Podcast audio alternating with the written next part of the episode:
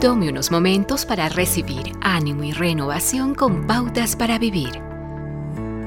Existe la percepción de que la mayoría de nosotros no somos lo suficientemente buenos como para llegar a Dios en nuestro tiempo de necesidad.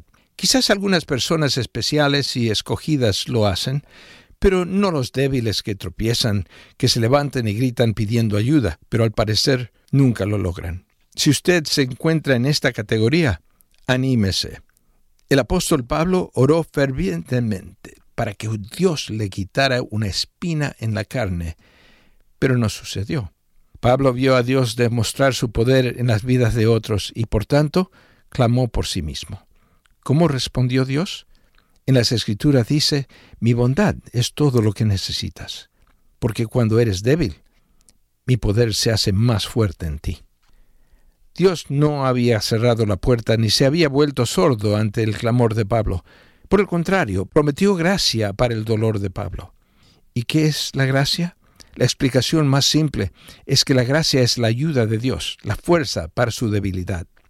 La siguiente frase, todo lo que necesitas, transmite la idea de erigir un baluarte, una fortaleza o un dique de tierra para esconderse y protegerse del enemigo. Dios nunca prometió curar todas las enfermedades.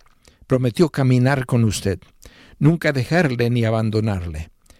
Será su fuerza en el tiempo de debilidad, su compañero en el tiempo de soledad. El Señor está cerca de los que tienen quebrantado el corazón. Él rescata a los de espíritu destrozado. Salmos 34, 18.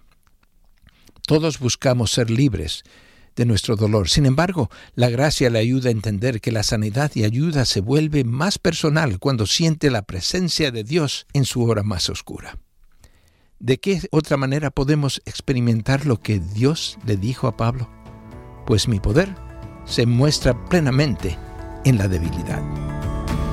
Acaba de escuchar a Eduardo Palacio con Pautas para Vivir, un ministerio de Guidelines International. Permita que esta estación de radio sepa cómo el programa le ha ayudado. Acompáñenos en la próxima emisión de Pautas para Vivir. Gracias por su sintonía.